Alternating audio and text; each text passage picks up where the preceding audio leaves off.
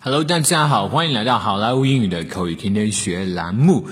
今天是星期四，我们继续学习我们今天的句子。今天这一句话啊，就只有三个单词，非常简单，但是非常有意思，大家一定要学啊。这句话是 I am game，I am game，I am game，I am game，我要加入，我加入，I am game，I am 就是我是。Game 就是 G A M E，game 游戏的意思，原意是游戏的意思。I am game 并不是我是游戏的意思啊。I am game 就是我要加入的意思。I am game。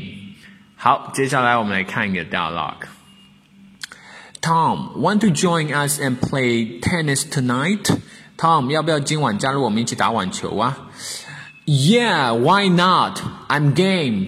好啊，为什么不呢？我要加入。Okay, that's great. Let's meet in school at seven, shall we? 好，那太好了，我们七点学校见，好吗？Good. See you then. 好的，那时候见啊。Tom, want to join us and play tennis tonight? Yeah, why not? I'm game. Okay, that's great. Let's meet in school at seven, shall we? Good. See you then. All right, folks, that's all for Thursday. 更多地道英语学习资源，欢迎锁定，欢迎关注微信公众号“好莱坞英语”。我是你们的主播 Vic。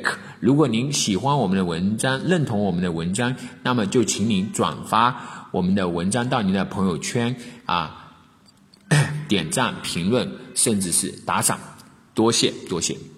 All right, bye.